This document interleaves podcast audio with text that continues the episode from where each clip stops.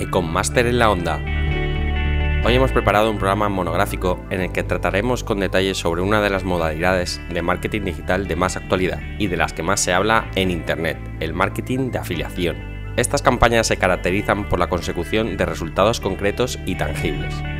No en vano, son la forma virtual de lo que tradicionalmente ha sido la venta a comisión. Se necesita por tanto dos actores principales, un comerciante que ofrezca sus productos o servicios y un intermediario o afiliado que proporcione su espacio web para insertar sus anuncios y servir de puente de intermediario entre la empresa anunciadora y el consumidor final. Si un usuario visita una página web de un afiliado y es impactado por una promoción de un anunciante, tiene la posibilidad de hacer clic en el banner y realizar una acción determinada en el sitio del anunciante. El afiliado recibe el pago de una comisión por esta acción. En ocasiones llega a intervenir un actor más, cuando entra en juego una red de afiliación. Pero antes de que se complique más, dejaremos que Susana Carvajales, profesora de Conmaster y una de las mejores expertas sobre afiliación de nuestro país, nos explique mejor. No deja de ser más que una red de revendedores a comisión.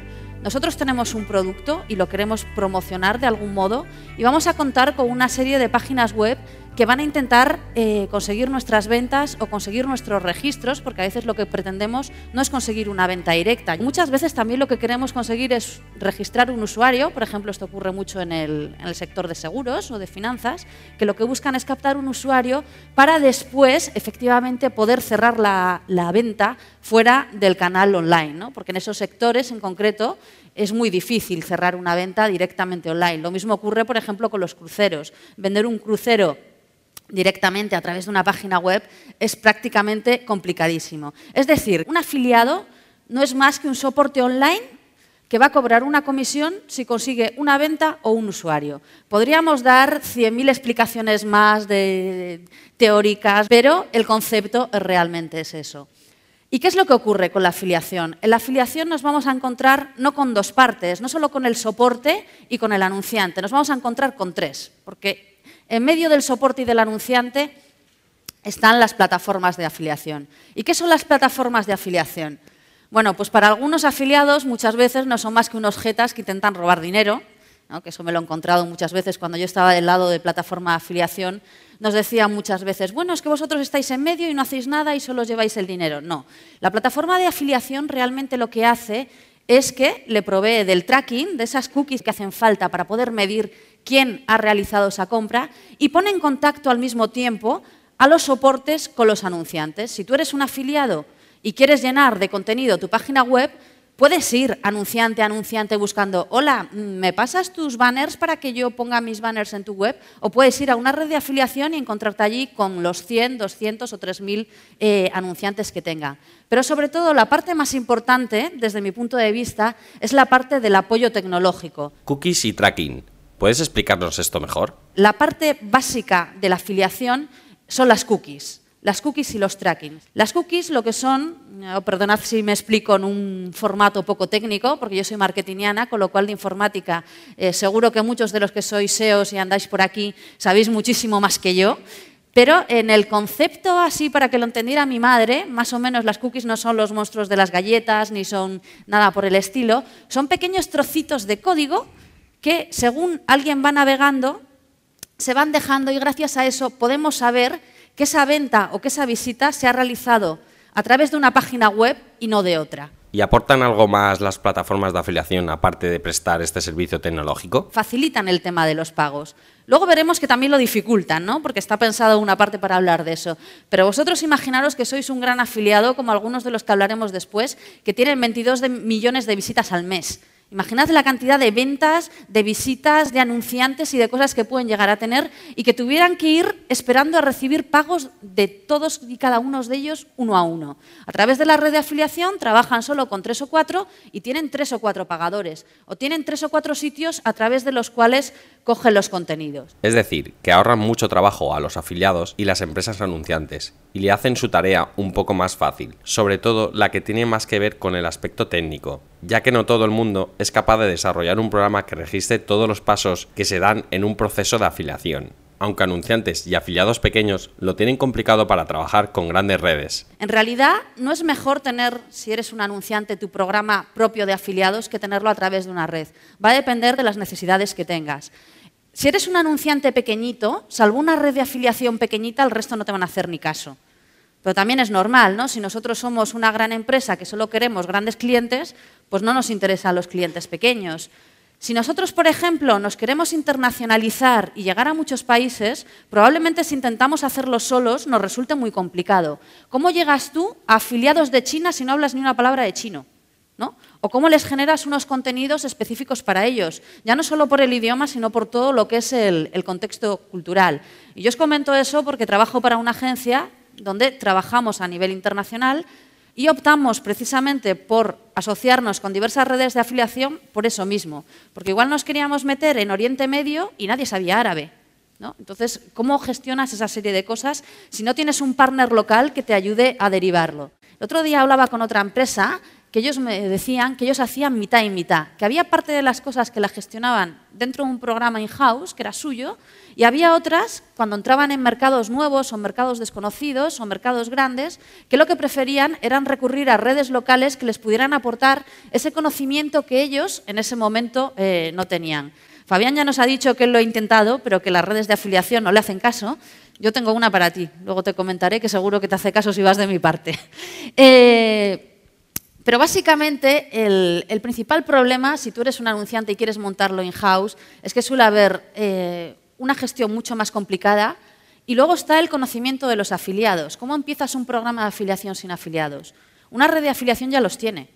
yo ahora mismo eh, sé quiénes son los principales afiliados en todo el mundo o en todos los mercados donde eh, existe la afiliación. Pero si empiezas desde cero, ¿Cómo sabes quiénes son buenos, quiénes son malos, con quiénes te deberías de asociar o con quién deberías de hacer toda esa serie de cosas? Entonces, partiendo de los recursos que puedas dedicar, a lo mejor prefieres montar tu programa in-house y contratar un experto que sepa todo eso y te lo gestione directamente. Pero si no tienes tantos recursos, el trabajar a comisión con una red te facilita, al menos temporalmente, el poder paliar esa parte que no está cubierta. Entonces, en pocas palabras, hablamos de un sistema en el que el afiliado recibe una compensación de la empresa anunciante cuando consigue que un cliente les haga una venta o visite una web. ¿Cómo recibe el afiliado su compensación?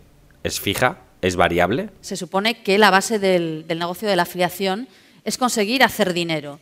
Y para conseguir hacer dinero, antes os hablaba que el objetivo eran ventas, y dentro de las ventas están a CPA y a CPS, que sería, el CPA generalmente se utiliza para cuando nosotros hacemos una venta y le vamos a pagar un fijo al usuario, me has vendido este reloj y por cada reloj que vendas yo te voy a dar 3 euros. Y a CPS sería un variable. En función de lo que tú vendas, te voy a dar un porcentaje, con lo cual si me vendes un producto de 3 euros vas a ganar menos dinero, pero si me vendes uno de 10 vas a ganar proporcionalmente esas veces más. Aunque también sabemos que hay modelos basados en la captación de usuarios. Y en el caso de lo que os decía antes, de la captación de usuarios, podemos distinguir dos modelos de negocio.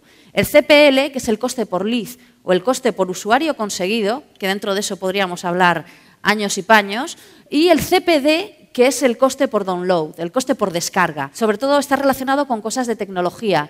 Eh, uno de los, Babylon, por ejemplo, es uno que trabaja mucho con el coste por descarga. ¿no? Si te descargas eh, mi diccionario online, yo te voy a pagar una cantidad por cada usuario que consigas que se descargue mi usuario online. Al final es un negocio bastante interesante, sobre todo para la empresa anunciante. Y esto es bastante lógico, porque al final la afiliación es pago por resultados. ¿Quién no querría trabajar con gente y solo pagarle si consiguiera resultados. O sea, es que mm, es bastante perogrullo, ¿no?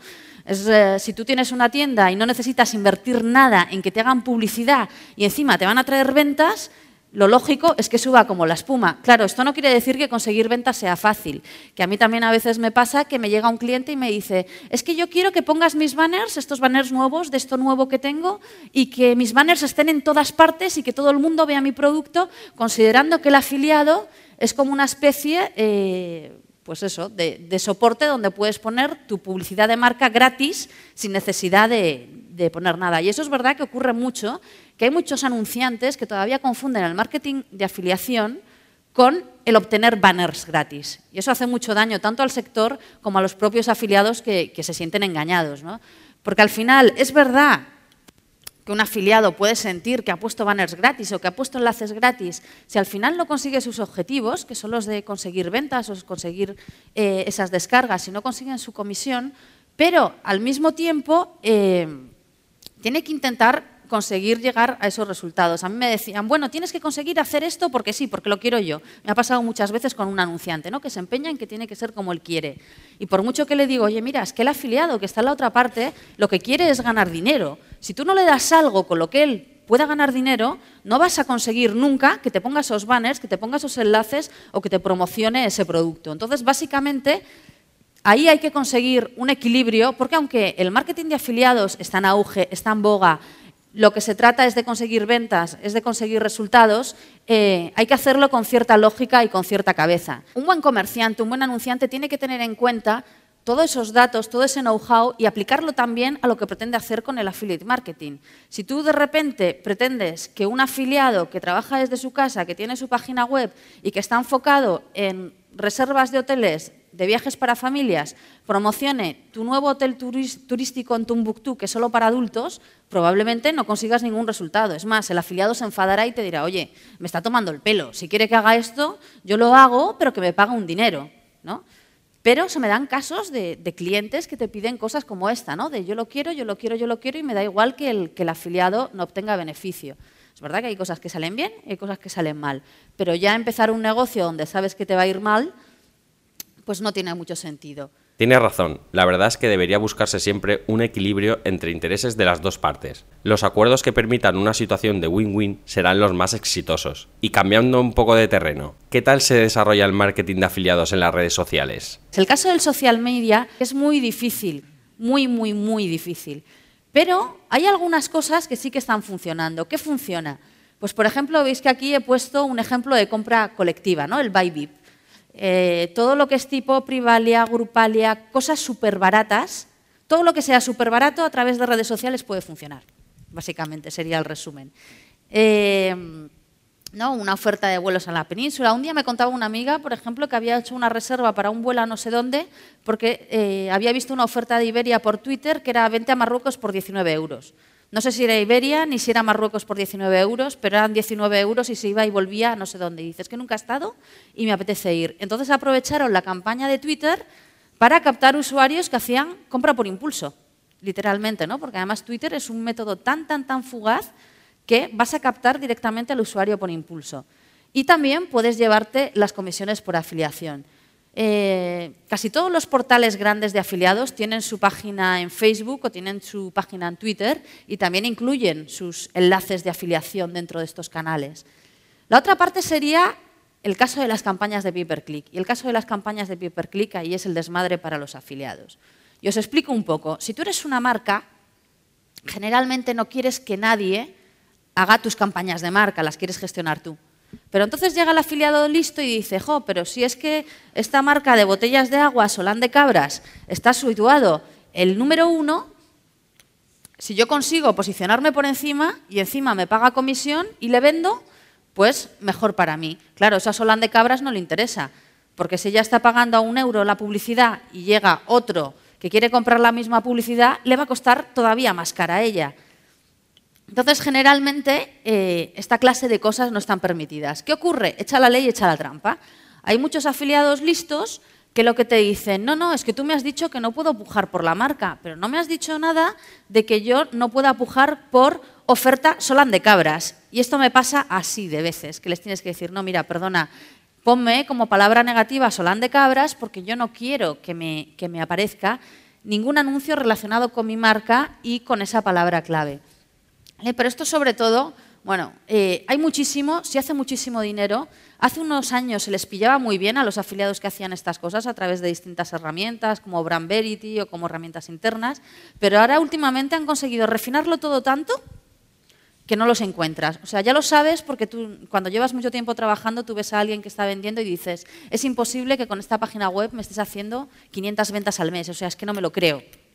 No me lo creo porque, porque es imposible pero no consigues detectarlos porque utilizan URLs intermedias, hacen un montón de cosas raras para que tú no les pilles. Y al final lo que acabas diciéndoles es, mira, no quiero trabajar más contigo, no sé lo que haces, pero sé que no estás haciendo algo bueno. Y lo sabes, sabes que lo están haciendo, pero no lo puedes demostrar, con lo cual cortas la relación. Luego están los comparadores de precio y los metabuscadores. Estos eran muy interesantes hace unos años, ahora ya no quieren trabajar afiliación, ahora simplemente quieren trabajar a pago por clic. Entonces aquí en los comparadores, por ejemplo, Rastreator, ¿no? ¿Quién no conoce al perrito de Rastreator y de los seguros? Generalmente, si tú quieres aparecer en un sitio de estos, lo que tienes que hacer es o pagar un fijo, pagar por un clic o cualquier cosa de estas. Pero hace unos años, si es verdad que, por ejemplo, Tuenga, yo he trabajado muchísimo con Tuenga ah, en afiliación, ¿no? en su momento. Pero cada vez se hacen eh, más grandes porque el tema de la opinión, de la comparación de precios y demás es muy llamativo y no aceptan más que el pago por clic. En el sector de viajes, el número uno, ¿quién es? TripAdvisor. TripAdvisor, todo el mundo quiere estar en TripAdvisor. ¿Qué es lo que ocurre? Que ha llegado a un punto en que ya son tan caros que un día en otro evento, que era sobre, sobre viajes, me decía una de las chicas que estaba allí, no, no, mi empresa está en TripAdvisor, pero no porque me salga rentable, sino porque toda la competencia está y si no estoy yo, me quedo fuera. Entonces, también se están aprovechando un poco de la posición de poder que tienen dentro del mercado para eh, cobrar. Es muy interesante. La verdad es que prácticamente hay un caso posible para cada tipo de afiliado. Nos quedaría por ver el marketing de afiliación que se realiza en las webs generalistas o blogs personales y sobre todo los cupones de descuento y programas de afiliación. Y aquí vendrían ya los afiliados que son los que creo que os podéis sentir un poquito más identificados. Las websites generalistas, ¿no? por ejemplo muchos portales de noticias o de información o de fotografía los canales verticales, que son los famosos bloggers que se van a poner a pelearse con los cupones de descuento, que hace unos años vendían muchísimo. Eh, yo les comentaba antes que cuando empecé en afiliación había un portal que era Regalos para Hombre, que llegaba la Navidad y hacía muchísimas ventas. ¿no? Lo tenía posicionado por SEO, eh, estaba focalizado en un target muy concreto y vendía, vendía, vendía, vendía. Y poco a poco, con los cambios en los distintos algoritmos de Google y demás, esa clase de afiliados que llegaron a ser los números unos de grandes redes de afiliación, no solo con lo que hacían conmigo, eh, fueron perdiendo peso y a día de hoy son afiliados pequeñitos y que reportan muy poquito dinero. El tema de los afiliados que dicen que ganan 3.000, 4.000, 5.000 euros al mes, los hay, Claro que los hay, es como todo, ¿no? Es como que te toque la lotería, siempre hay alguien a quien le toca la lotería. Pero justo esta semana leía un artículo que salió en una página web americana, no recuerdo ahora cuál, que literalmente eh, calificaba este tipo de marketing de afiliación, de contenido, de canales verticales, como el marketing de afiliación para las amas de casa aburridas que necesitan un dinero extra. Lo mismo que hace unos años era el vender cosméticos tipo Mary Kay o cosas por el estilo, pues ahora sería el modelo del marketing de afiliación. Y ojo que, por ejemplo, yo tengo una afiliada que está enfocada a los viajes con niños y le da para vivir no le da tampoco para hacerse rica, pero le da para mantener a su familia, le da para hacer una serie de cosas. ¿Cuáles son los portales que son realmente los reyes de la afiliación? ¿Dónde está el dinero? El dinero está en los descuentos. En los portales de descuentos al uso, que simplemente te ofrecen los cupones de descuento, en los cashback, que me imagino que no sabréis lo que son, pero os lo explico en un pispás, tú eres un usuario registrado de una página web, ellos tienen distintas tiendas y si tú compras en alguna de esas tiendas, te devuelven parte del dinero. Son como las tarjetitas de puntos del Carrefour o del Corte Inglés o de cualquier cosa de esas, que si tú eres un usuario fiel... Birrubi, ¿no? Birrubi sería, es el ejemplo... Hay más, hay más. Luego, dentro de los, eh, de los portales de cashback, eh, está habiendo una pequeña revolución que viene sobre todo de Estados Unidos, ¿no? Que ahora parece como que está mal visto que la gente se lleve el dinero y que quiera ahorrar. Entonces se han inventado el modelo de cashback charity. Entonces, en lugar de que el usuario se lleve un dinero, el propio afiliado dona ese dinero a una obra de caridad. Y tú además puedes elegir a qué obra de calidad lo vas a donar. Y luego estarían lo que ya son los modelos de fidelización, los loyalty, los rewards, que no son más que mm, los programas de fidelización de empresas.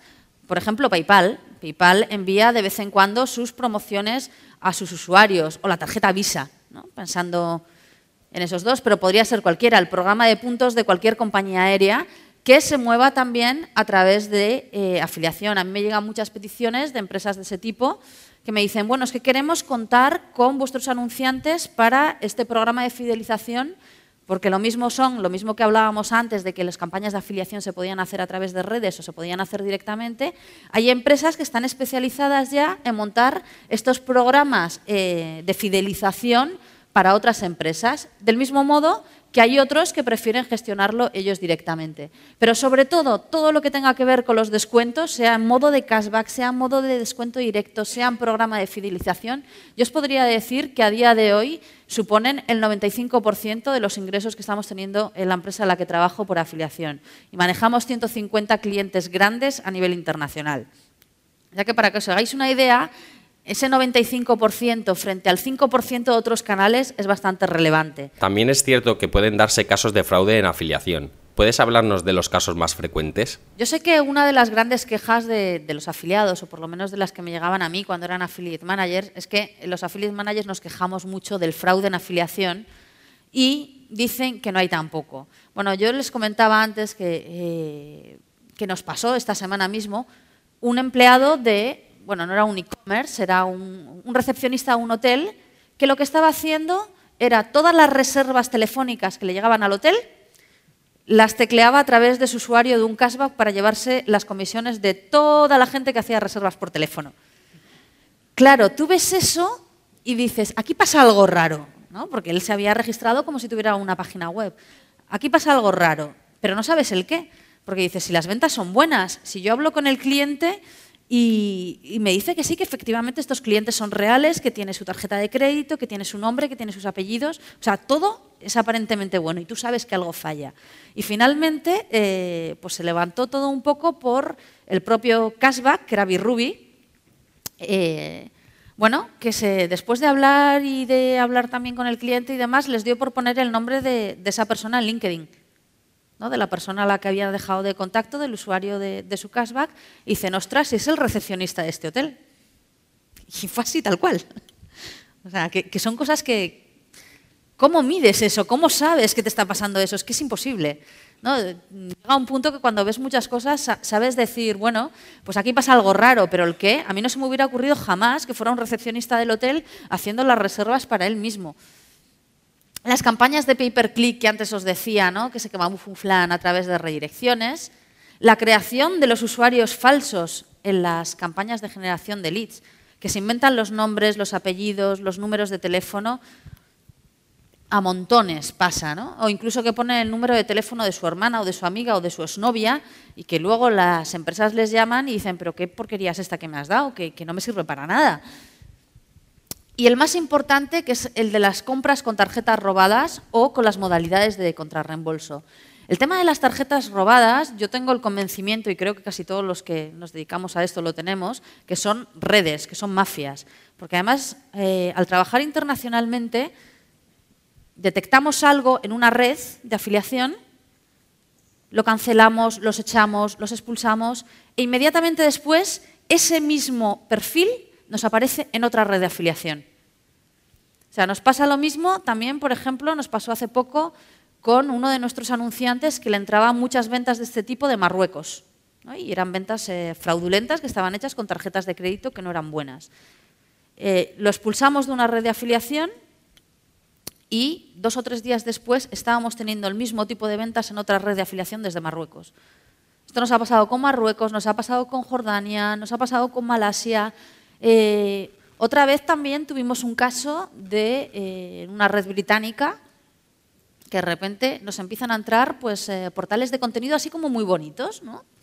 Todos, y grandes marcas, y no sé cuáles eran, pero imaginaros Lonely Planet y no sé qué, todas marcas como muy famosas.